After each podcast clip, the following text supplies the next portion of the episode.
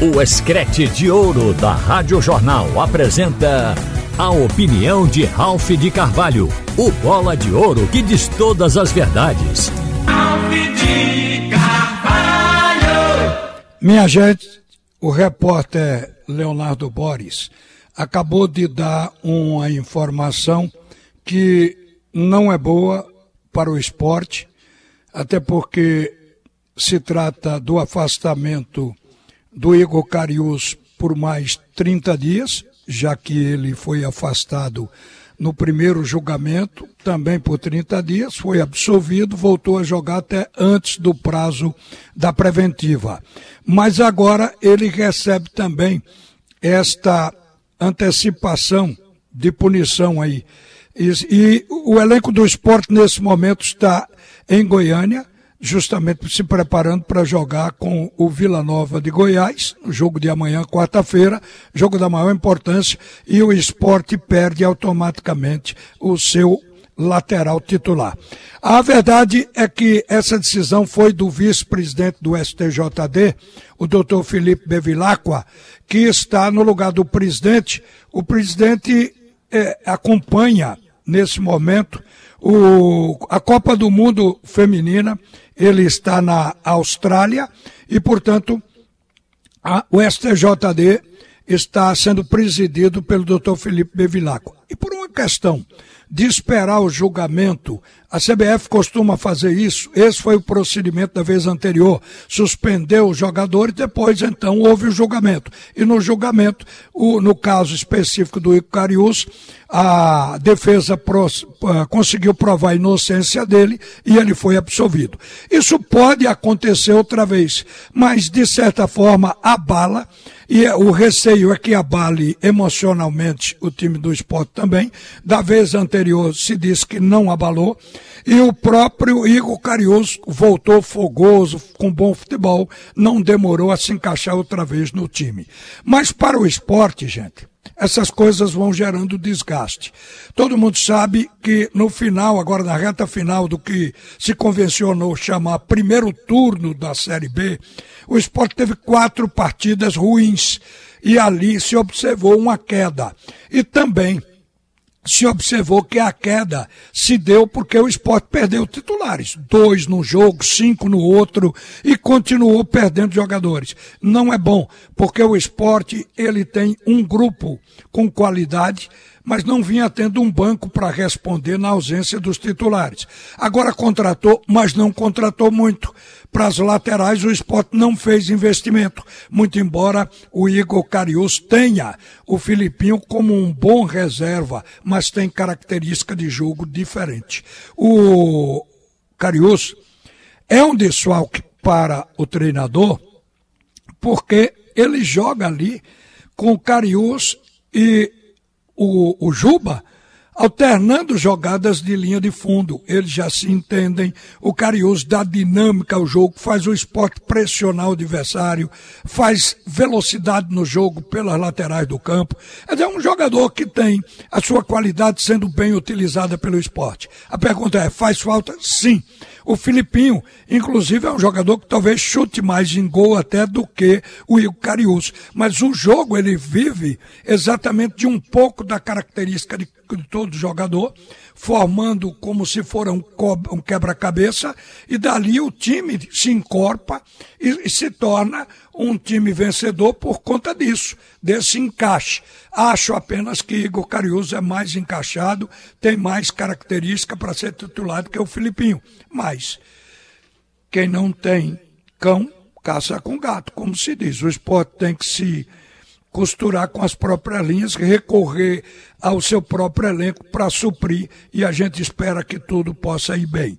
Porque todas as apostas agora é de que Pernambuco poderá ter um time de primeira divisão na elite do futebol brasileiro no ano que vem. E esse time que está próximo disso é o Esporte Clube do Recife. Daí porque qualquer abalo passa a ser uma preocupação geral de todos, de quem acompanha e vive o futebol de Pernambuco e do próprio torcedor do Esporte Clube do Recife. Foi um impacto, mas há uma possibilidade de que Igor Carius seja defendido como foi da primeira vez e consiga ganhar a absolvição. Este afastamento por 30 dias, é preciso explicar isso, não é uma pena ou uma demonstração de que o jogador é culpado. Não. Isto está sendo feito antes do julgamento. O julgamento vai ser feito depois. Apenas o jogador passou a ficar fora de qualquer atividade esportiva até esperar o julgamento, nada mais do que isso.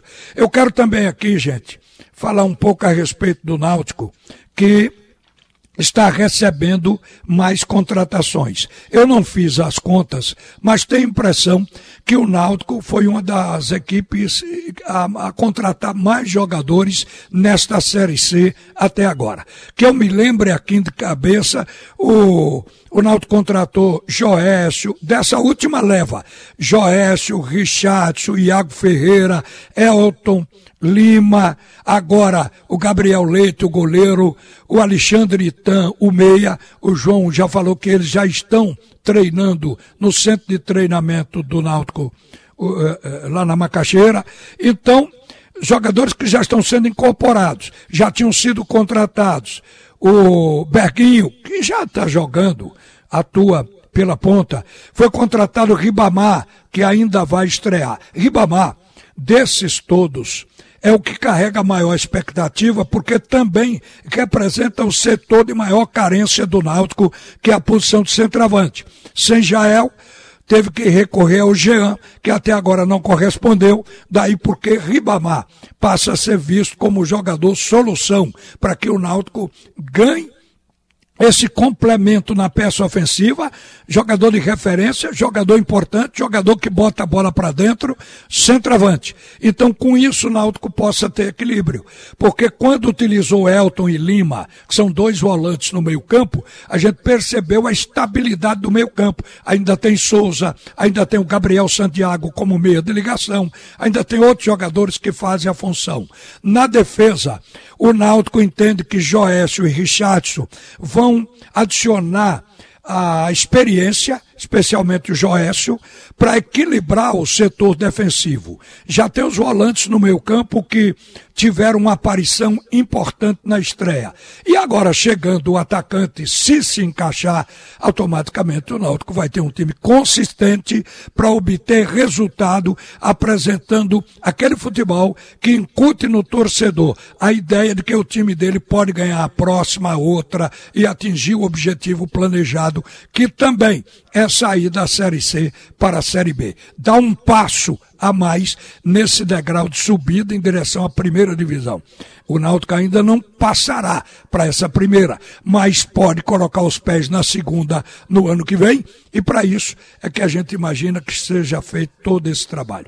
Que funcione. Tomara que o técnico Fernando Marchiori, que pediu as contratações de jogadores que já trabalharam com ele, outros que ele conhece, ele possa usá-los bem, que o Náutico não precise daquela carência, daquele tempo para entrosamento, sejam jogadores que se encaixem logo, que é para o time responder dentro de campo. Ao Náutico faltam quatro jogos, onde ele pode buscar mais quatro, cinco pontos, que serão suficientes para garantir a passagem para a segunda fase da competição, ou seja, para o quadrangular. E é isso aí que a gente também torce que aconteça para que o futebol de Pernambuco este ano tenha o que comemorar e saia daquele marasmo que foi o ano passado, onde, onde só assistiu, torcedor só assistiu queda e futebol ruim. Este ano a proposta é outra e a gente está apostando nela. Gente, uma boa tarde. Você ouviu a opinião de Ralph de Carvalho, o bola de ouro que diz todas as verdades.